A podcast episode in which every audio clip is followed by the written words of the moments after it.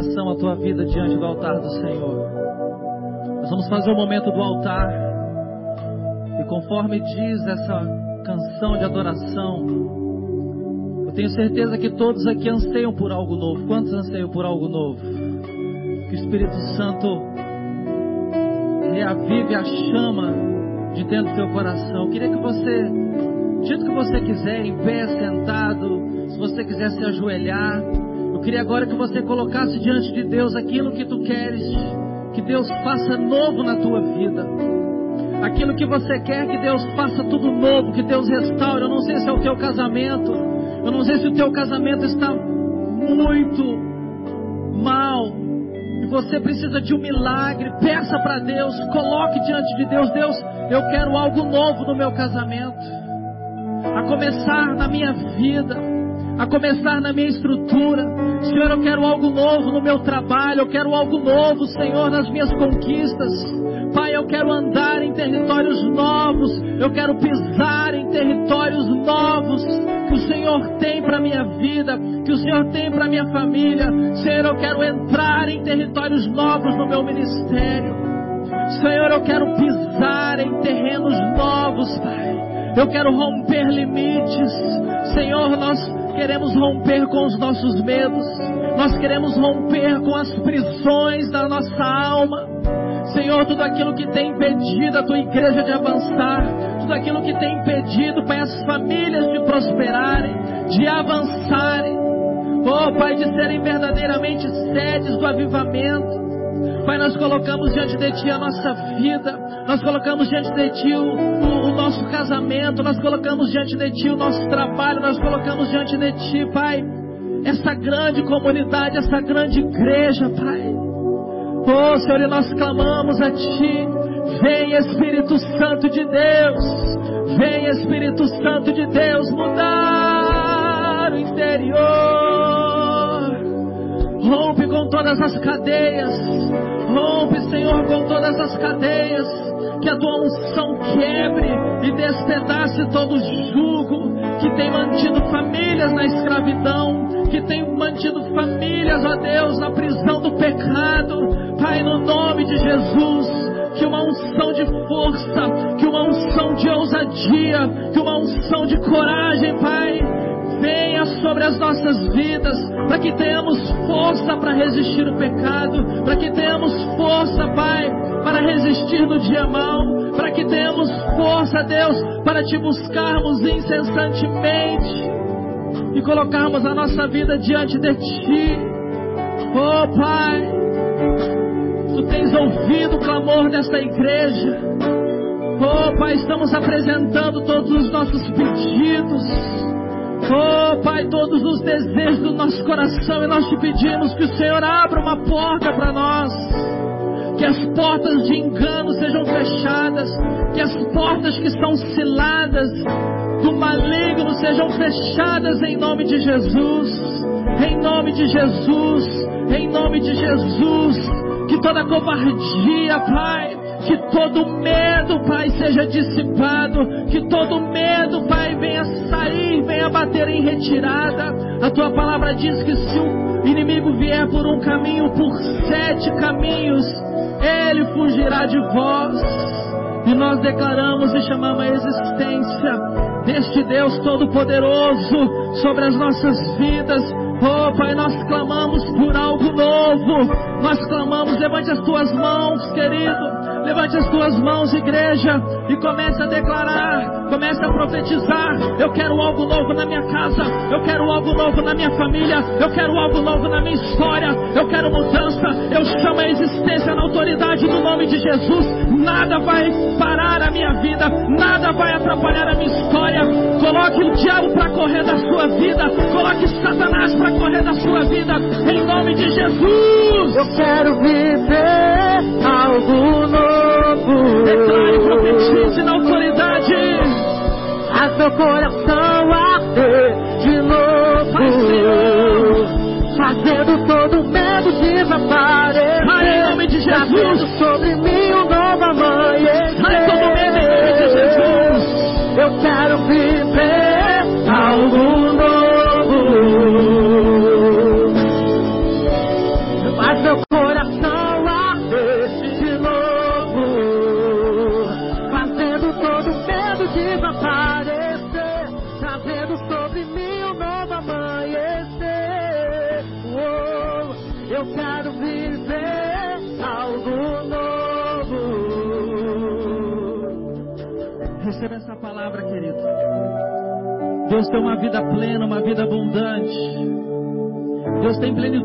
seu povo. Deus tem os melhores frutos desta terra para, os, para o teu povo. Se posicione. Se posicione. Seja parte da mudança. Seja parte da transformação. Deixa Deus trabalhar no seu interior. Deixa Deus quebrar as barreiras internas das suas emoções. Em nome de Jesus nós profetizamos. Eu quero profetizar e declarar sobre a tua vida, querido, uma vida plena, vinho novo, vinho novo, unção nova, vida nova. Oh, em nome de Jesus, vinho novo só é derramado sobre odres novos, queridos. Oh, Espírito Santo de Deus, ministre na nossa vida, Pai. Transforma-nos, Pai, pela renovação da nossa mente. Em nome de Jesus, porque nós queremos viver algo novo. Em nome de Jesus. Em nome de Jesus. Amém, queridos. Pode se assentar. Sejam muito bem-vindos. Eu queria perguntar se alguém que nos visita hoje pela primeira vez, faça um sinal com a sua mão. Alguém? Você que nos visita pelo YouTube, seja muito bem-vindo à SNT Lisboa, lembrando dos nossos cultos, terça-feira às 20 horas, quinta-feira também às 20 horas, o nosso culto de conexão, de crescimento emocional. No sábado nós temos às 17 horas o nosso culto do Arena Team, amém, queridos?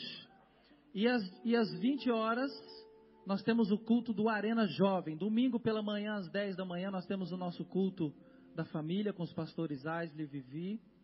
E domingo à noite nós temos o nosso culto de celebração da família com os nossos bispos, que hoje não estão cá, porque eles foram inaugurar o novo templo da SNT Almada. Amém, queridos? Nós estamos expandindo, estamos avançando com todas as dificuldades, com todas as limitações. O reino de Deus não pode parar, amém? A Bíblia fala que as portas do inferno não prevalecerão contra a igreja do nosso Senhor Jesus Cristo. Glória a Deus. Queria convidar a pastora Cris, que vai nos trazer uma palavra abençoada de dízimos e ofertas. Deus abençoe.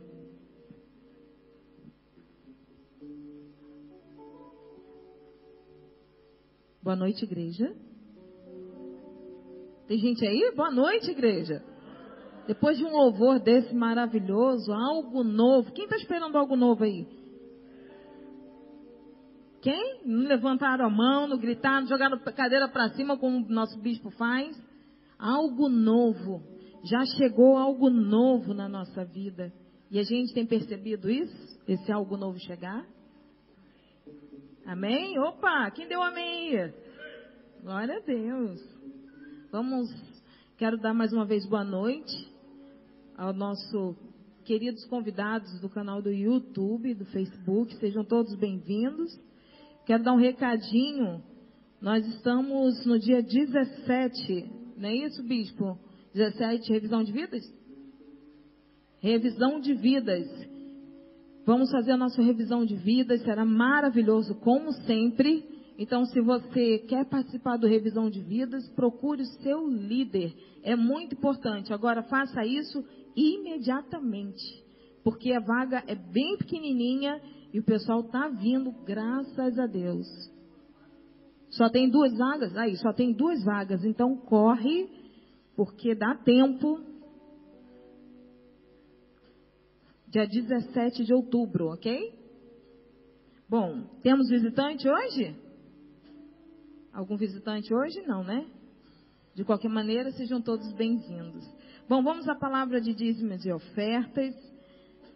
O louvor hoje finalizou dizendo algo novo. E dízimos e ofertas é posicionamento e algo novo sobre as nossas vidas. Porque quando nós entendemos a fidelidade de Deus, nós precisamos entender que também nós temos que ser fiéis a Deus. Não só fiel na oração, não só fiel em estar na casa de Deus, mas ser fiel a Deus sobre os mandamentos, sobre as primícias. E a fidelidade é muito importante.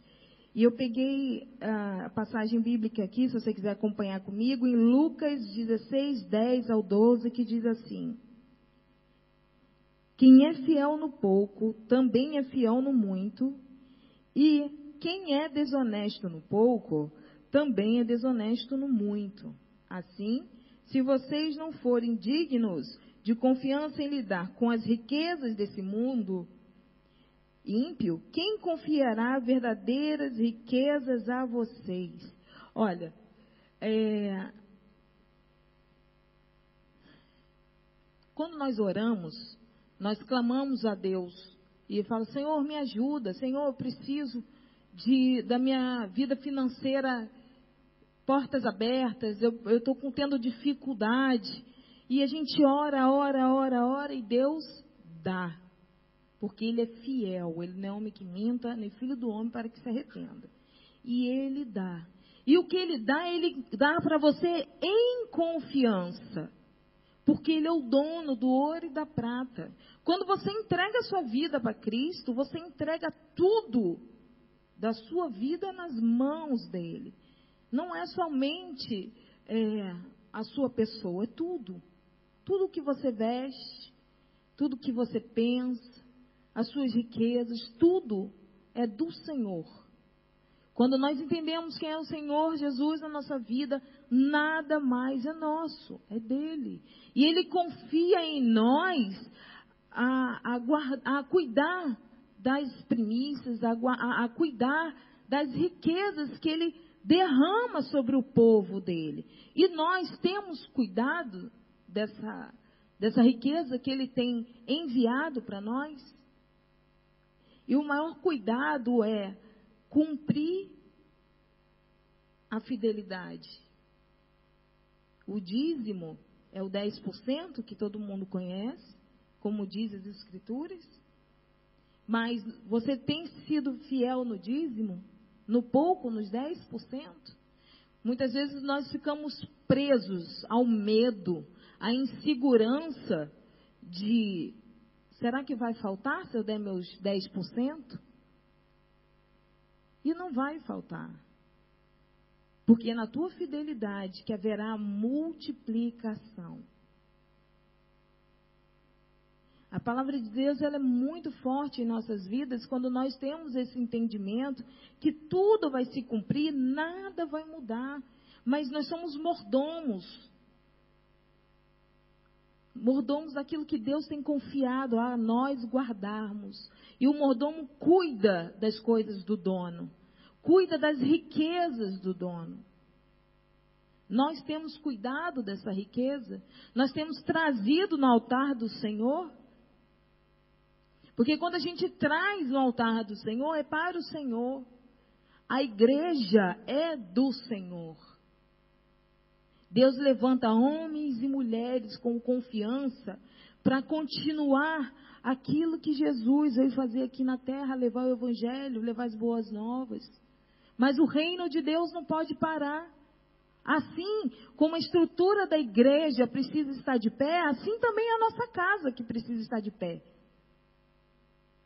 A nossa morada precisa estar de pé. E nós temos que trabalhar, pagar as nossas contas, né? Para a gente estar na nossa casa. Assim é a igreja do Senhor. Essa cadeirinha aqui que vocês estão sentados tem um valor. Essa luz, luzes que estão aqui tem um valor. Assim como a luz da sua casa. Mas se a gente não cumpre é, o que Deus tem confiado a nós, como a igreja vai prosseguir? Como a igreja vai continuar? Porque a gente tem dito que a gente tem que ir lá para fora buscar pessoas que estão clamando por socorro, mas a, a, casa de Deus precisa estar aberta para receber, e você é o corpo de Cristo, que faz parte dessa história, para que mantenha essa casa aberta assim, para que os que estão gritando por socorro, você esteja aqui dentro de braços abertos para poder receber. Por isso que a gente tem falado do dízimo da oferta, porque eu acho que foi o bispo Marcelo que falou uma vez que não precisava nem mais falar de tanto que é ensinado. Né? Teria que, a gente teria que entender que já é no automático, já chegou, já deu dízimo, já deu Senhor, toma porque é teu, não é meu. O Senhor está confiando a mim uma riqueza e eu estou lhe devolvendo o que o Senhor confiou a mim. Isso é fidelidade. Então eu quero convidar vocês, nessa noite, você que está aqui no YouTube conosco, a estar em fidelidade, trazendo o seu dízimo, a sua oferta em amor, em carinho, em reconhecimento, reconhecer o que Deus tem feito na sua vida. Porque quando você tem dúvida, ou quando você não entrega na casa do tesouro, o seu dízimo, a sua oferta, você diz para Deus claramente que o que Ele está fazendo na tua vida, em favor da sua vida, não tem valor algum. Então, movimente-se, pense sempre que eu preciso ser fiel no pouco e no muito. Não importa, o que importa é como está o seu coração em Deus, na tua fidelidade. Deus não está olhando para a quantidade, Deus está olhando para o teu coração, sabendo, não, Senhor, eu quero ser fiel porque eu te amo e reconheço tudo que o Senhor tem feito na minha vida. É momento de nós reconhecermos o amor de Deus. Não só nas bênçãos. Olha, ele é tão lindo, ele é tão maravilhoso, que mesmo a gente sendo desobediente, ele abençoa. Ele diz: sim, toma, meu filho. Mas aí quando eu recebo, eu não dou a minha parte, eu não faço a minha parte. E aí eu continuo orando e ele toma, meu filho, papai dá mas a gente também não cumpre. E a gente precisa ter esse entendimento, porque isso é resposta de amor, resposta do seu amor para Deus, da sua comunhão com Deus, do seu respeito com Deus. A sua vida é reflexo para muitas pessoas que estão lá fora. Quando as pessoas te olharem, verem a prosperidade, atenção, prosperidade não é só na finança. Prosperidade é toda a área da nossa vida. E se alguma área da nossa vida está falha, não está prosperando, não vai refletir, porque você é luz do mundo. Essa luz precisa estar tá bem acesa para de longe, onde há escuridão, enxergar a presença de Deus através da sua vida. Amém? Vamos preparar o nosso dízimo e a nossa oferta. Você que está aí no YouTube, já está aqui embaixo a descrição.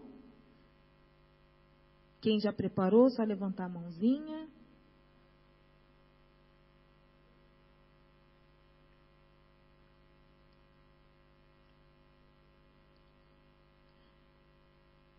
Dízimo e oferta é atitude profética.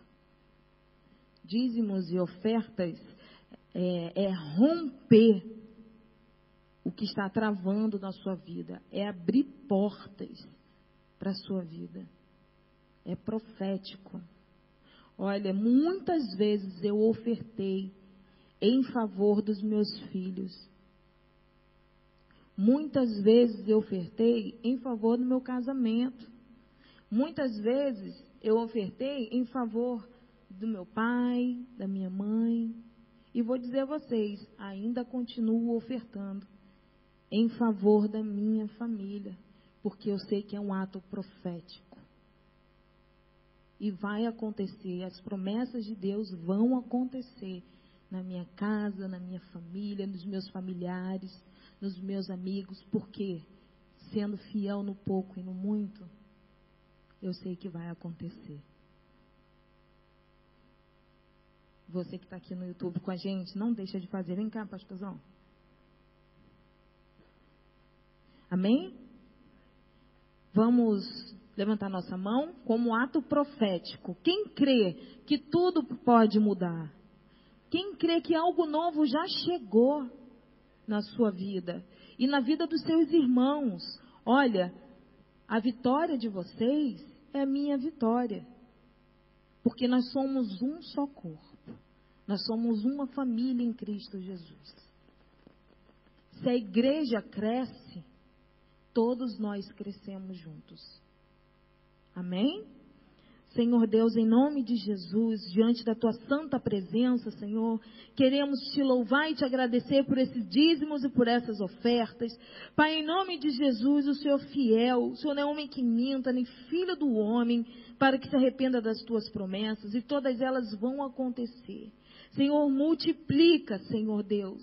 Multiplica na vida de cada um. Que bênçãos sem medidas sejam derramadas na vida do teu povo. Senhor, obrigada porque tua palavra diz que o Senhor não vai deixar faltar.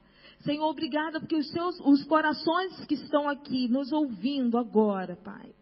Senhor Deus, em nome de Jesus serão transformados. Haverá grandes transformações algo novo, algo grande irá acontecer, porque o alto profético de trazer o teu dízimo à casa do tesouro faz um movimento, Senhor, no universo em favor do teu povo.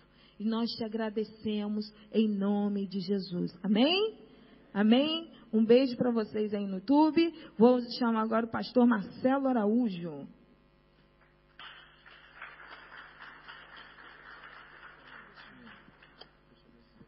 Boa noite a todos.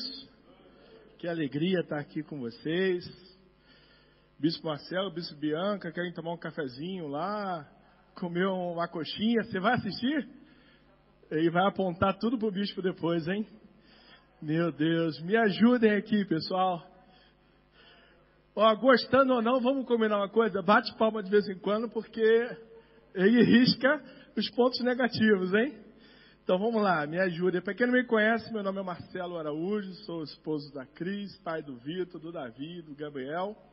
Sou pastor aqui da igreja. Dá boa noite ao pessoal aí do SNT Europa, que está no Facebook, no YouTube. Um beijo grande para vocês. Que bom estar cá com vocês de novo.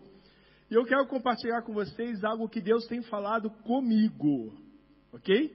A experiência que Deus tem me dado, que Deus tem revelado a mim, a minha família e eu estou muito agradecido de poder compartilhar com vocês. E eu espero que essa experiência toque em vocês assim como tocou no meu coração. Na minha vida ministerial, tive várias, vários encontros com Deus. Vários encontros. Como Jacó apanhou do anjo, eu já apanhei muito também. Não levei nenhuma cajadada, mas assim na, na, nas coxas, como Jacó, mas apanhei muito. Eu registrei tudo aqui no meu livro. Aproveitar fazer um merchan. Se alguém desejar depois conhecer um pouquinho mais, a Cris está com ele aqui. E eu vou falar um pouquinho de uma história que eu conto cá no livro. E eu queria ter o prazer de falar para vocês. Eu vou falar para vocês o plano secreto de Deus.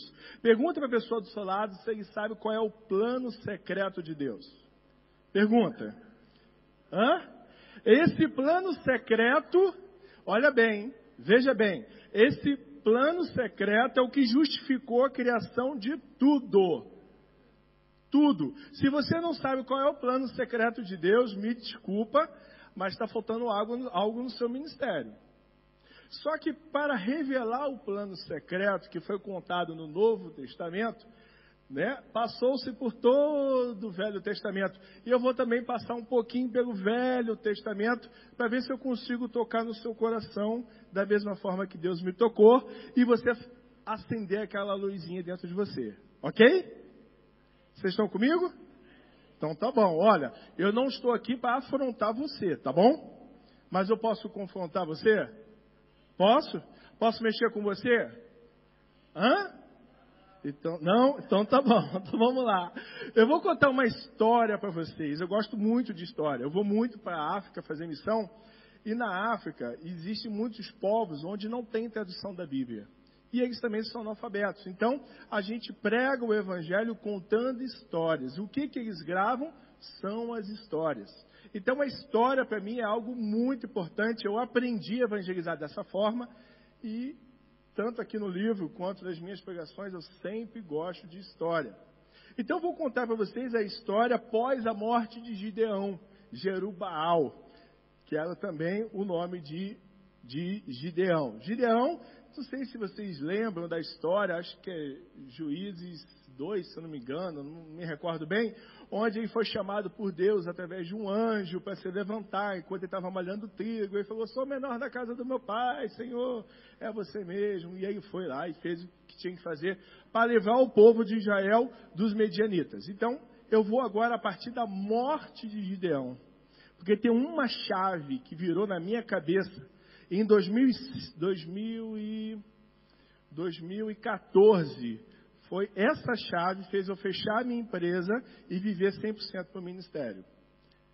Então foi essa chave que Deus falou comigo. Para, você já fez o que tinha que fazer, você já conquistou o que tinha que conquistar. Você, se não conquistou, você perdeu o seu tempo, agora eu quero que você viva para o ministério. E a partir dessa palavra, eu e minha esposa vivemos 100% dedicado à nossa missão. E eu vou dizer para vocês que Deus poderia ter me chamado antes porque é um prazer, é uma alegria muito grande viver focado para missões, viver focado para o chamado dele. Então, o contexto dessa história é o contexto pós a morte de Gideão. Siquém ficava na cidade de Samaria, e Samaria era a capital de Israel, que ficava a 65 quilômetros de Jerusalém. Naquela época, o, o, o, reinado de Israel era feito por juízes. Nós vamos estar lendo o, livro de Juízes, capítulo 6 em diante. Tá bom? Mas, capítulo 6, versículo 1 em diante. Mas antes, eu quero fazer todo um contexto para vocês entenderem. Naquela época, Gideão faleceu, o povo esqueceu o livramento que Gideão deu deles dos medianitas. O povo também esqueceu quem era Gideão e quem também era Deus, e que Deus fez através de, de Gideão. Ou seja, quando o líder morre, quando o líder se muda, quando o líder paralisa suas atividades, parece que o povo esquece. É incrível isso. Olha, certa vez surgiu um boato, eu vou para a África todo ano, fazer um congresso, e surgiu um boato um certo ano de que eu não iria. Isso foi 2015, né, meu amor? 2016, surgiu um boato de que eu não iria. E eu comecei a receber o WhatsApp, o Facebook, Instagram do povo de lá. Você não vem mais, Deus nos abandonou. E eu, gente, que negócio é esse? Eu vou sim, a minha passagem está aqui, comprei a passagem. E quando eu cheguei lá, eu pude entender que, preste bem atenção, a minha presença lá significava que Deus estava cuidando deles. Porque eles enxergavam Deus através da minha presença, por quê? Porque se Deus me ama, envia o pastor Marcelo. Se Deus te ama, envia você. Se Deus me ama, vai enviar, enviar o meu bispo para falar comigo. Nós também somos muito, muitas vezes nós fazemos assim, né? Deus, fala com o meu pastor para ele me dar uma oportunidade. Fala com o meu líder para fazer alguma coisa. Deus, eu estou tão triste, toque alguém para alguém vir falar comigo alguma coisa. Não é assim? Porque nós identificamos Deus nos outros. Nós achamos que se Deus liga para nós, ele tem que falar com a gente, ao invés de a gente falar com eles. E aí, aqui aconteceu a mesma coisa. A figura de Deus se afastou do povo, porque a figura de Deus estava representada por Gideão. E aí, Gideão era um homem muito produtivo, tinha na média 72 filhos, e um desses filhos, o filho da concubina, chegou, chamado Abimeleque, chegou para os seus parentes e falou o seguinte: Olha, Gideão morreu, nós vamos ser submissos aos, aos outros filhos de Gideão? Poxa, eu sou cá de Siquém, eu sou da terra, fruto da terra, então vamos me eleger como rei, porque eu quero reinar aqui. Eu sou fruto dessa terra, ou vocês vão deixar com que pessoas que não são fruto dessa terra venham reinar aqui sobre Israel. E aí ele contratou os mercenários, um monte de 7-1, para sair fazendo aí o boca a boca, o marketing boca a boca, e convencer as pessoas a coroarem ele como rei. Então vamos lá, preste bem atenção. Abimeleque significa meu pai é rei. Gideão botou o nome de Abimeleque, que significa meu pai é rei. Porém, Abimeleque era um líder falso, um líder fraco, um líder que não tinha expressão, um líder que não liderava ninguém, era uma pessoa improdutiva. E aí, eu vou fazer a leitura de Juízes 9. Desculpa, eu falei errado, eu falei 6 é 9. Juízes 9, do versículo 1. Por favor, Data Show, me acompanha aí. Abimeleque, filho de Gideão, foi à cidade de Siquém, onde viviam todos os parentes da sua mãe. Ele pediu que eles perguntassem aos homens de Siquém: O que é que vocês preferem? Serem governados pelos setenta filhos de Gideão ou por mim, um homem só? Lembrem que Abimeleque é do mesmo sangue de vocês. Versículo 3. Então os parentes da sua mãe falaram sobre isso com os, homens de Siquém. E eles resolveram seguir Abimeleque, porque era parente deles. E deram a ele oito, é? 800 é? gramas de prata tirada do templo de Baal Berit. Baal Berit é um deus do divórcio. Segundo a demonologia, se não me engano é assim que se fala, ele era o escrivão do inferno. Ele é o, considerado o arquivista. Ele era da segunda classe de demônios. E o povo se esqueceu de Deus e passou a idolatrar Baal Berit. E não só uh, idolatrou, como roubou a prata para oferecer a quem? A Abimeleque. Ou seja, o povo de Israel se submeteu a um Deus falso, maldiçoado. Por quê? Porque a figura representativa de Deus, que era Gideão, morreu. Então, continuando aqui no versículo 4. Versículo 5. Abimeleque foi para a casa do seu pai em, em Ofra, e ali, em cima de uma pedra, ele matou os seus setenta irmãos, o filho de Gideão. Mas Jotão, o filho mais novo, se escondeu, e por isso não foi assassinado.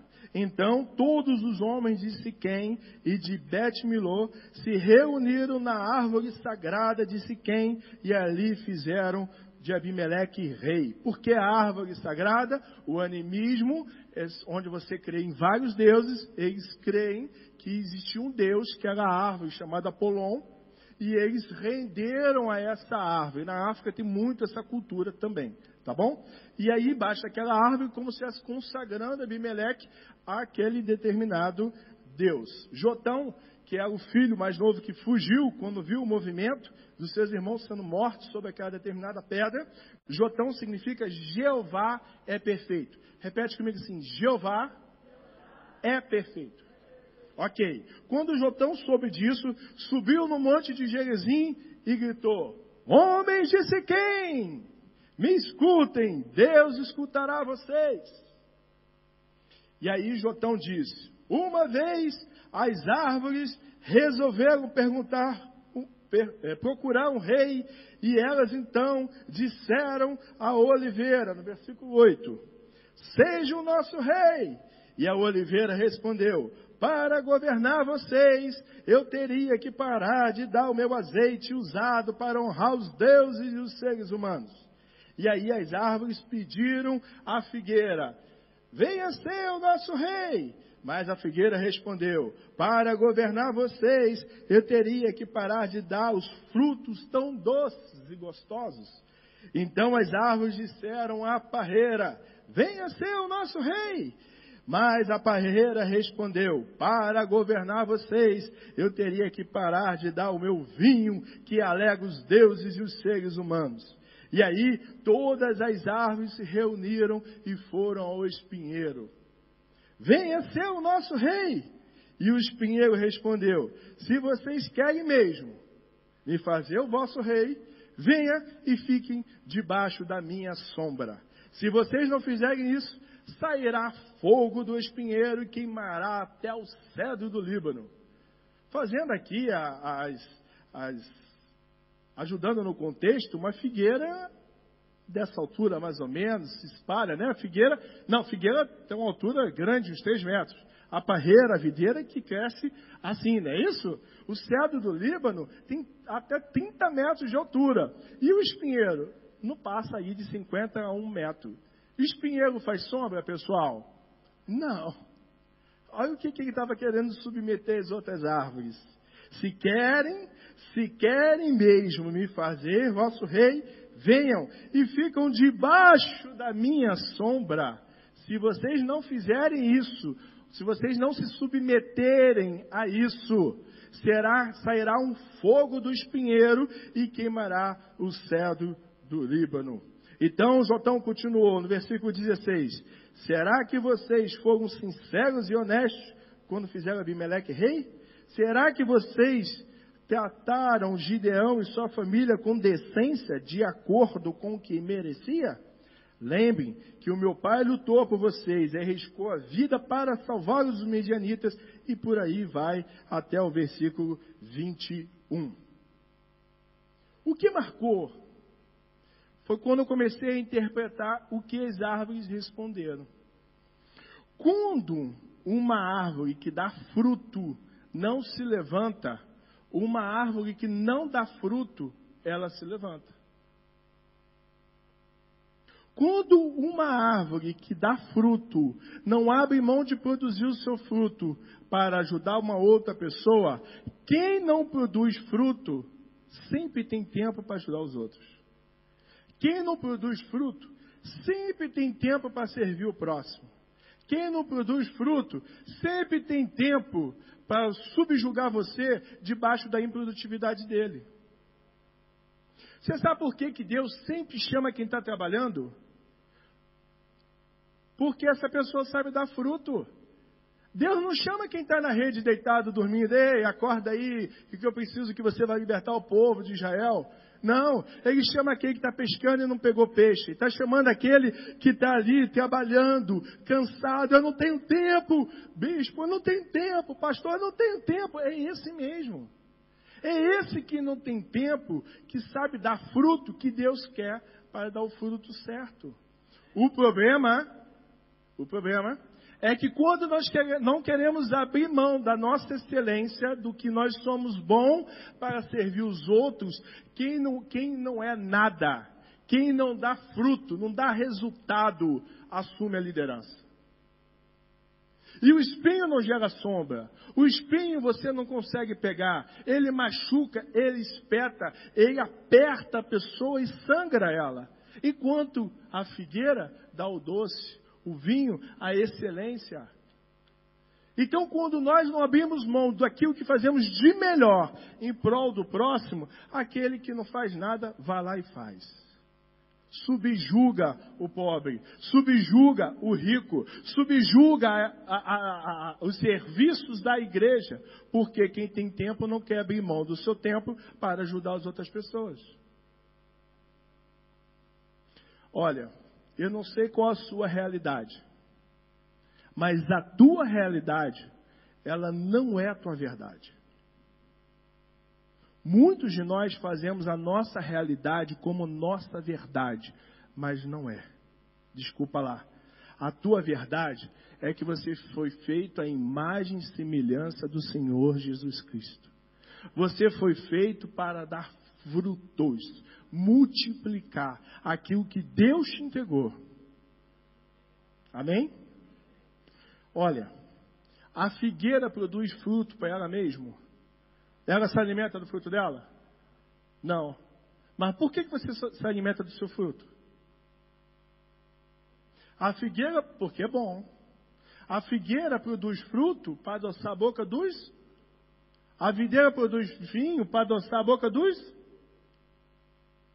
O único ser que produz fruto para ele mesmo é o ser humano. O que eu produzo é meu. Acabou. Eu nego o dízimo, eu nego a oferta, eu nego ajudar o próximo, eu nego abrir mão do meu tempo por outra pessoa, eu nego a mão do meu tempo de uma cesta básica que não vai me fazer mínima falta para ajudar uma outra pessoa, é porque você quer se alimentar dos seus próprios frutos.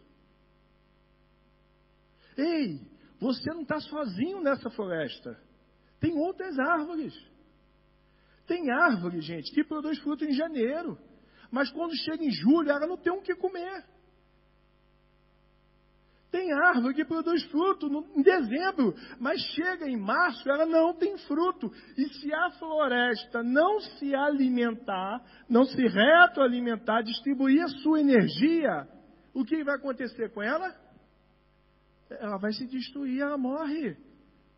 Nós, como igreja, não podemos permitir que isso aconteça nessa floresta. Olha quantos talentos nós temos aqui, quantas pessoas bem-sucedidas, quantas pessoas inteligentes que nós temos dentro da igreja. Amém? Então, esse amém tinha que ser amém para mim, amém para você, amém para o outro. Eu tenho que distribuir aquilo que eu produzo. O teu resultado não é teu. Deus jamais daria algo só para você. Ele dá algo para que você compartilhe com os outros. Ele dá a voz para o levita para cantar para você e não para o levita. Ele dá a voz para o pastor pregar para ele se alimentar e para alimentar o outro. Amém? Então é por isso que a igreja está aqui. A igreja não pode viver dela mesmo, da porta para dentro. A igreja tem que viver da porta para fora. Enquanto nós estamos aqui preocupados com eventos, preocupados com isso e aquilo, o mundo lá fora está passando fome, está de desesperado, entrando na prostituição, nas drogas, nos vícios. E se a igreja se calar, o, o espinheiro lá fora vai se levantar. Se nós calarmos a nossa boca, o tráfico vai se levantar. Se a igreja fechar sua boca, o Islã se levanta. Se a igreja fechar sua boca, o hinduísmo se levanta. O animismo se levanta. Nós temos essa variedade, a variedade de religiões criadas a partir do Evangelho é absurda. E todo dia nasce uma religião a partir da nossa Bíblia, que é nossa. Ei, vocês estão aí? Gente, o arco-íris é de quem? É nosso, pô. E nós não fazemos nada. Ver os outros pegando a nossa bandeira, a nossa promessa que o mundo não ia acabar por, por enchente, deixando os outros distorcer a promessa. E nós não fazemos nada. Nós passamos por alguém na rua morrendo de fome e não tiramos uma moeda, um prato de comida, nem sequer oramos. Nós tratamos como uma paisagem. Está ali porque merece. É pecador, é fez algo errado. Nós somos uma igreja, pessoal. O plano secreto de Cristo, nós vamos ver daqui a pouco, tem a ver com o que eu estou a falar para você. Ei, quando Deus falou para mim, eu, trabalho, eu tenho uma empresa de 25 anos. Com 22 anos, não, 22 anos e meio, mais ou menos, eu trabalhava com recuperação de empresas. Deus falou: para, você vai viver do ministério. Para, para, para. Vai viver do ministério. Vai focar no ministério. Vai recuperar a igreja. Vai recuperar pastores. Vai recuperar a missão. E é isso que eu faço hoje, pessoal. Aquilo que eu servia para os outros, que eu andava na roda de, de gente alta, de clientes altíssimos. Gente, eu larguei tudo isso. No dia que eu fechei a minha empresa e recebi uma proposta para ganhar 50 mil reais por mês de um cliente, com um contrato de dois anos. Eu fiquei louco, eu falei, manda o contrato. Isso vai me ajudar muito a fazer a obra. O cara mandou o contrato, eu assinei o contrato. Na hora que eu peguei o contrato para apresentar a Deus, eu não consegui. Cara, eu tive que ligar para o cara e falar, meu irmão, não dá para mim. Ou você produz para o reino, ou você vai produzir só para você, ou você vai produzir para o espinheiro, meu irmão. Nós só temos uma vida. Hebreus 9, do 26 a 27, 28 diz que nós só temos uma vida. Jesus não vai morrer de novo por você. Ele já morreu. Quando ele voltar, ele vai resgatar a nossa igreja. E nós não podemos deixar ninguém para trás. Nós não podemos mais ver cadeiras vazias na igreja. Nós não podemos, nós temos que falar assim, abriu vaga da revisão, tem que encher no mesmo culto. Oh, oferta, gente, não precisa mais de sexta para trazer oferta, bota no altar.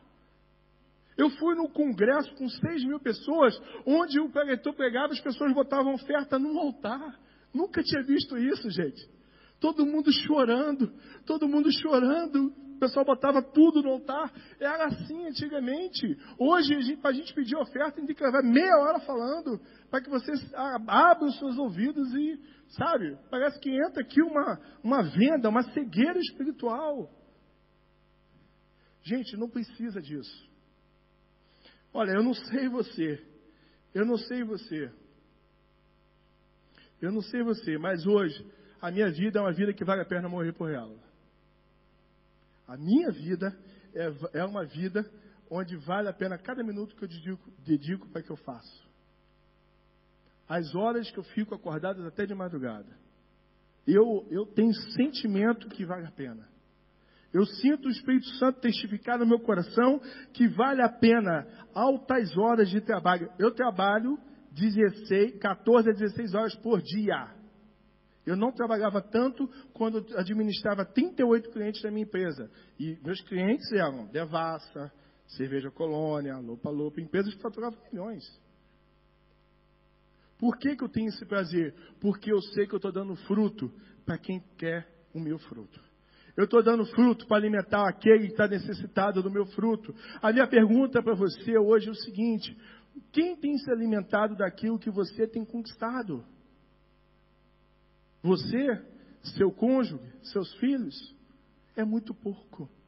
É muito pouco o talento, as habilidades que Deus te entregou nas tuas mãos, você servir só a sua casa. Servir só a sua casa é muito pequeno. Pega o seu dom profissional, vai ajudar a administrar a igreja, vai administrar uma escola, vai servir um voluntariado aqui no Sopão para Todos, vai para o Sopão, o Sopão distribui aqui em três localidades. Quem está aqui do Sopão? Pastor Beto? Fala para mim aí, onde é que vocês distribuem?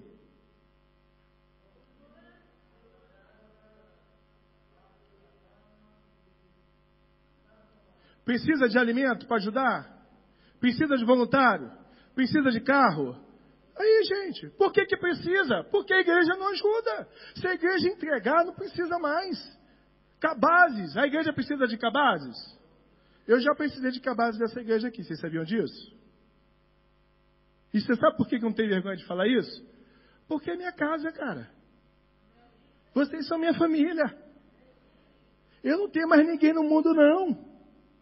Só a minha família em Cristo. E a palavra de Deus diz que aquele que quer servir, sirva primeiro os de casa. Uau! Nós temos que servir primeiro os de casa, meu irmão. Você perguntou para o irmão do seu lado se ele, tá, se ele tem comida, se ele tem água, se ele quer uma oração, se ele quer uma visita.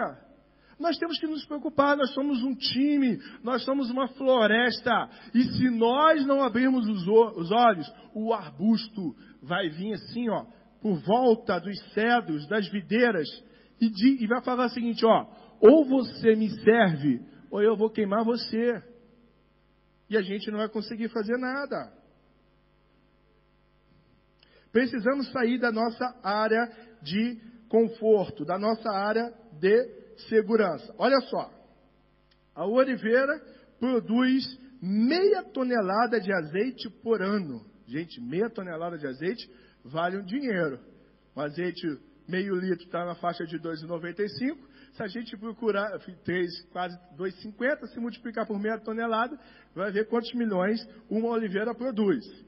Seu azeite ajuda a reduzir o colesterol, ajuda a prevenir doenças cardiovasculares, e ainda existem estudos que o azeite produz contra o câncer, doença do coração, além de ser rico nos antioxidantes e retarda o envelhecimento celular. Que árvore fera, né? Vou chegar pro vinho. Vamos lá, a galera do vinho está animada aí. Vamos lá, parreira, parreira, não, figueira, figueira. Conhecida pela sua doçura, seu fruto, o figo, produz energia, que é rico de açúcar e sais minerais. Além de contribuir com a formação dos ossos e dentes, evita a fadiga mental, olha que bom, e contribui para a transmissão normal dos impulsos nervosos.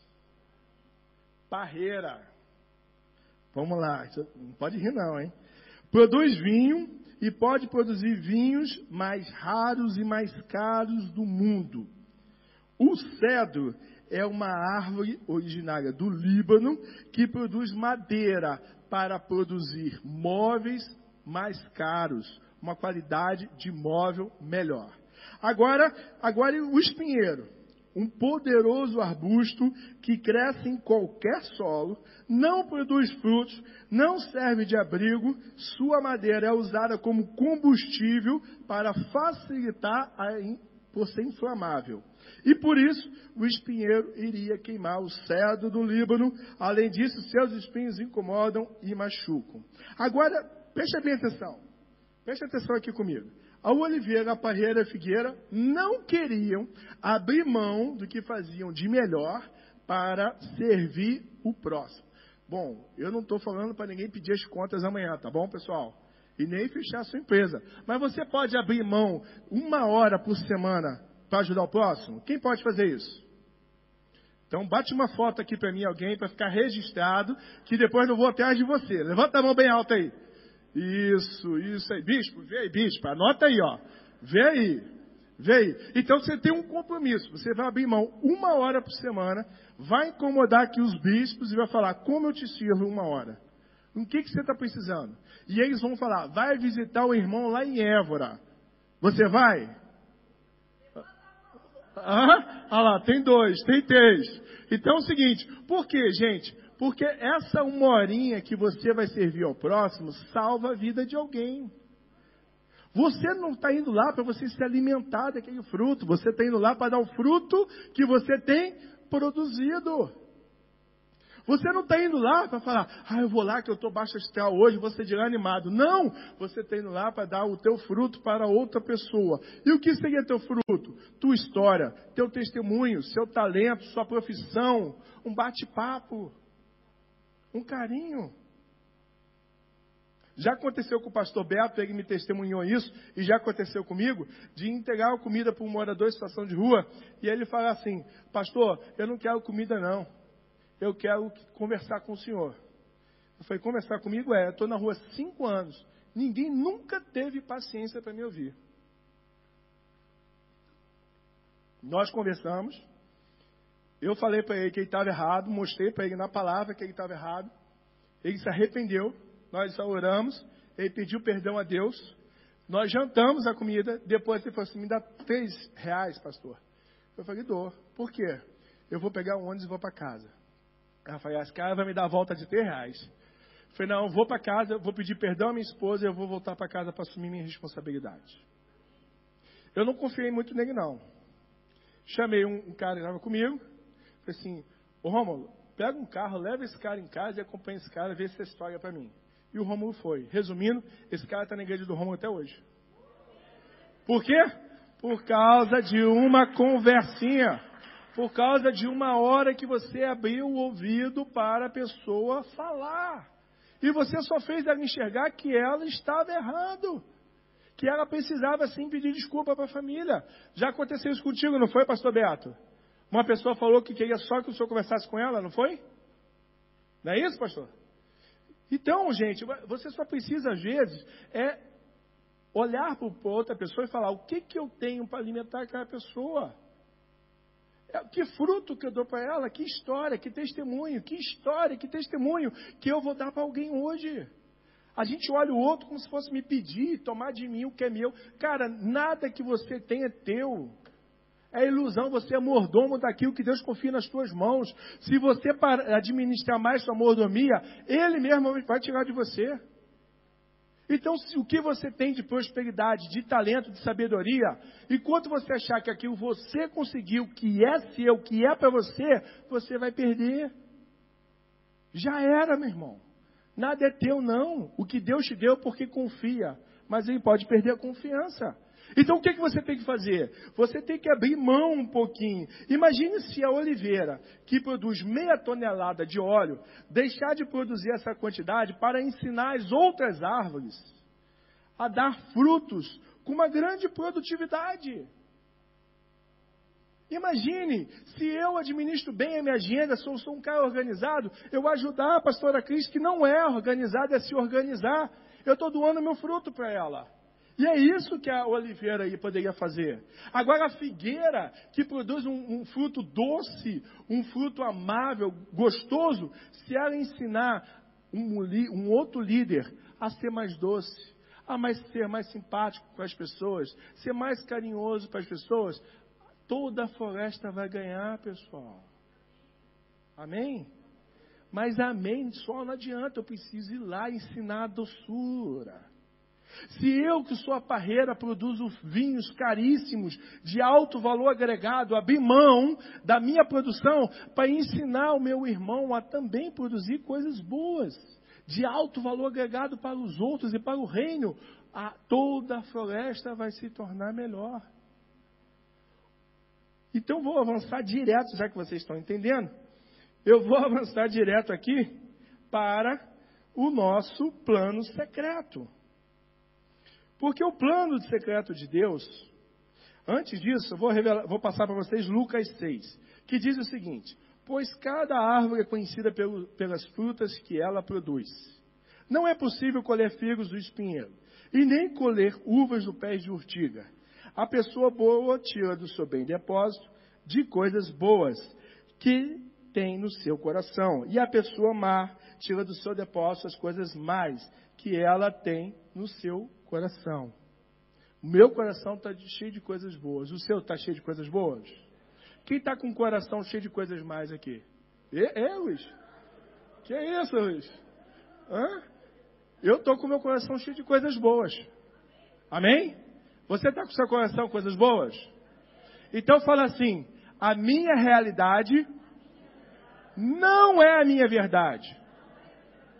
Ou seja, a situação que você está vivendo não determina quem você é. Você está a passar por uma estação difícil, ok? Mas a minha verdade não é essa que eu estou a viver. Então, nós deixamos de produzir frutos porque nós olhamos para a nossa realidade e falamos: eu vou ajudar os outros como? Se eu não tenho nem dinheiro para me comer. Eu vou ajudar como? Você está dando tudo errado na minha empresa. Porque você está olhando para a sua realidade e não para a sua verdade. Você precisa se agarrar.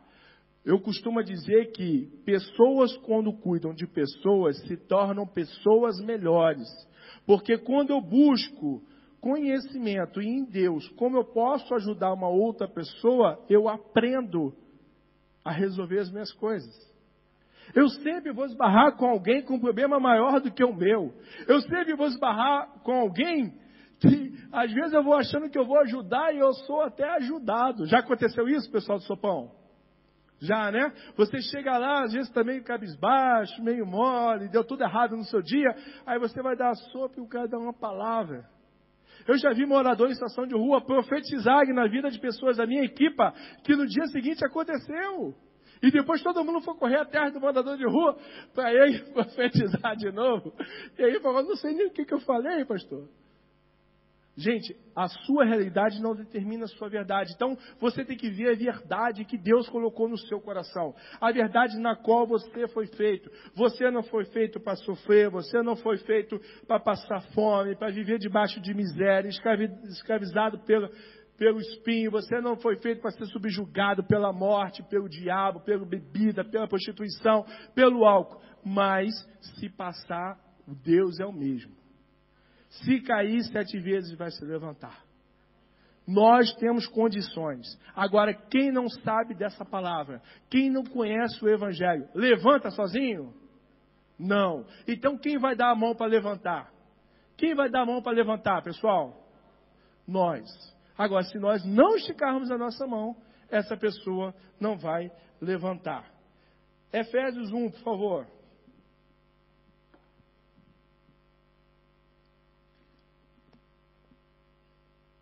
Isso aqui é muito forte. Preste atenção, hein? Plano secreto de Deus. Antes da criação do mundo, Deus havia escolhido para sermos servos por meio da nossa união de Cristo. Deus te escolheu quando, pessoal? Antes da criação do mundo, a fim de pertencermos somente a e nos apresentarmos diante dele sem culpa. Por causa do seu amor por nós, Deus já havia resolvido e que nos tornaria seu filho por meio de Jesus Cristo, pois este é o seu prazer, a sua vontade. Versículo 6. Portanto, louvemos a Deus pela sua gloriosa graça que ele nos deu gratuitamente por meio do seu querido filho. 7. Pois pela morte de Cristo na cruz somos libertados. Isto é, o nosso pecados são perdoados. Como é maravilhosa a graça de Deus. 8. Que ele nos deu com tanta fartura. Deus, em toda a sua sabedoria e entendimento, fez o que havia resolvido e nos revelou o plano secreto que tinha decidido realizar por meio de Cristo. Esse plano é, vamos ler juntos? Então vamos lá. Esse plano é, não, só pastor, todo mundo, vamos lá. Esse plano é, no tempo certo, debaixo da autoridade de Cristo. Tudo que existe no céu e na terra, todas as coisas, são feitas de acordo com o plano e com a decisão de Deus. Olha que interessante. O plano de Deus é unir todas as coisas no tempo certo que estão no céu e na terra debaixo de quem? De Cristo e não debaixo do arbusto espinheiro. O plano de Deus antes da fundação do mundo era nos fazer servos, sermos filhos por adoção através de Cristo e unir o céu e a terra debaixo de quem? De Cristo. O plano de Deus antes da criação do mundo era nos fazer filhos através de Cristo, através da sua morte, sem culpa e sem dúvida, sem dívida. O plano secreto, de Deus é unir todos nós debaixo da autoridade de Cristo, juntando os céus e a terra. Esse é o plano secreto que Deus revelou aqui em Efésios, através de Paulo. Olha quanto tempo, quantas pessoas, quantos sonhos se passaram para que esse plano chegasse a ser revelado. Só que nós vivemos ainda hoje como se não houvesse isso, como se não existisse um plano. Deus planeou todas as coisas, o mundo não foi feito. Ah, haja luz. Ah, bota aqui uma estrelinha. Não, sobe ali um. Não, foi tudo calculado. Antes da criação do mundo, Deus planejou você. Ele falou: Você vai me servir, você será um servo, uma árvore frutífera, você será uma bênção, você será sem culpa diante de mim, porque o meu filho vai render todos os seus pecados. O meu filho vai render todas as suas dívidas e ele vai te fazer livre. Já estava planeado, pessoal. E se já estava planeado e aconteceu, é porque esse plano está certo. Esse plano dá certo. Esse plano funciona. Nós temos que nos unir debaixo de Cristo. E unidade não é ser igual. Não. Unidade são pessoas diferentes, com cabeças diferentes, pensando na mesma direção. Qual o nosso pensamento do ano de 2020? Romper limites. Por isso que nós temos igreja ampliando na Almada. Tivemos igreja crescendo na Alemanha. Tem Mim Martins nascendo. Tem Espanha sendo trabalhada. Tem Itália já sonhando. Tem muita coisa acontecendo. Porque o plano secreto de Deus vai ser cumprido se eu participar ou não. Só que é melhor estar nele, não é verdade? Não é bem melhor fazer parte? Então você hoje tem um livre-arbítrio de escolher ou vive essa realidade ou vive a sua. Porque a minha realidade é essa. Eu tenho que acordar pensando em almas. Eu tenho que dormir pensando em almas. Eu tenho que acordar perguntando a Deus quem você vai me trazer para falar do Senhor hoje. Deus, o que eu tenho que fazer para pegar o teu evangelho? Mas nós dormimos pensando em contas, em dívidas, em pagamentos. Dormimos pensando em sonhos, pensando em viagem, em despesas. Não é tá errado. Você pode ter tudo isso, mas isso não é o principal. Você não foi criado para isso. Porém, isso é lícito. Mas você não foi feito para isso. Porém, você pode desejar e sonhar por isso, mas você não foi criado para isso. Entenda que isso é um mimo de Deus para a sua vida. Isso é um presente que Deus está dando pelo seu serviço. Mas você não foi feito para isso. Você não foi feito para construir celeiros, para acumular riquezas. A Bíblia diz que o rico constrói cada vez mais celeiros para cada vez mais acumular riquezas. Isso não, é, não podia existir entre nós. Nós não pedimos, não podemos, não precisamos pedir cabados. Você pode trazer e botar aqui. Nós não precisamos pedir momento da oferta. Você vem, bota a tua oferta no altar. É você e Deus, não é um homem que está te pedindo. O homem te pede porque você não faz. E eu me incluo nisso, tá bom, pessoal? Não estou apontando o dedo para você, não, estou apontando o dedo para nós. O que eu falo para vocês é para mim também. Eu estou me ouvindo aqui no retorno. E deve estar mais alto que o de vocês. Então, ou seja, quando nós falamos para alguém, nós falamos para nós mesmos. Nós precisamos entender que nós somos uma floresta. E ela só vai se proteger se ela cobrir um ao outro. Enquanto um produz no verão, o outro não produz no inverno, eu vou um alimentar o outro. Se nós mancharmos juntos, fica mais fácil. Se nós andarmos juntos, nós andamos mais rápido. Se nós quisermos ir mais longe, nós precisamos um dos outros. Amém? Nós precisamos abrir mão daquilo que nós sabemos fazer de melhor para fazer de melhor ao próximo. Nós precisamos abrir mão daquilo que nós sabemos fazer para servir alguém que precisa ter aquilo. Sabe, um conselho, gente, muda uma rota. Um conselho que a gente dá para uma pessoa, uma direção, muda uma guinada na vida dela toda. Só que essa pessoa pode ouvir o que eu, que sou um homem de Deus, falo para ela, ou o que um espinheiro vai falar para ela. Certa vez, nós estamos a encerrar, o louvor está aí? Certa vez nós estamos estamos encerrar, tá? Certa vez, no Rio de Janeiro, uma pessoa se converteu no presídio. E ela ficou cinco anos presa, convertida. Ela saiu do presídio, chegou em casa e viu a esposa dela esposa dele passando fome, os filhos passando fome, aquela pobreza, aquela nojeira, aquela destruição em casa. Ele não sabia o que fazer, ele só sabia fazer o quê? Roubar, roubar. E quando ele viu aquilo tudo, o que, que ele fez? Foi roubar. Pegou uma arma, entrou no ônibus na Ponte Rio-Niterói. Não sei se vocês sabem dessa história, aconteceu cinco anos atrás, não foi a última recente. Ele entrou dentro de um ônibus e falou: Pessoal, eu me converti a Cristo mas eu não aprendi a fazer outra coisa. Eu quero roubar vocês. Me desculpem, estou brincando, tá? Me desculpem.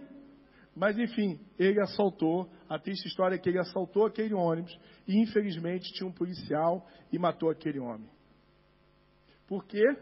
Porque ninguém ensinou aquele homem o que ele precisava para mudar de vida jogaram a palavra de Deus no colo dele, mas não deram alimento para ele.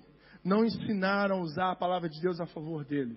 Não ensinaram quem ele era. A identidade carnal dele ainda estava gritando dentro dele. A identidade dele, mundana, ainda estava viva dentro dele. Porque a igreja não trabalhou a identidade daquele novo convertido. Então, meu irmão, como diz o Tiago 2, eu não me recordo o versículo, acho que é 14, 15, 16, o que adianta uma pessoa pedir comida e você falar, vá que Deus te abençoe? Dê primeiro a comida a ele. Alimente o físico, para depois alimentar o espírito. Amém? Nós somos a igreja de Cristo. Estamos dentro de um plano secreto que foi revelado. Vocês agora, nós, que estamos aqui no YouTube, conhecemos o plano secreto e temos a opção de fazermos parte dele ou não agora. Você vai tomar essa decisão. Eu vou pedir para você ficar de pé, se você puder, para nós orarmos. Eu quero que você entenda que você precisa pedir a Deus não é a tua unção antiga, não. A unção antiga já envelheceu. Você vai pedir uma unção nova. Você vai pedir algo novo. Você vai pedir a Deus para Ele te dar algo novo. Eu quero me despedir do pessoal do YouTube, do Facebook. Mandar um beijo para vocês. Que Deus nos abençoe. Então você vai pedir a Deus.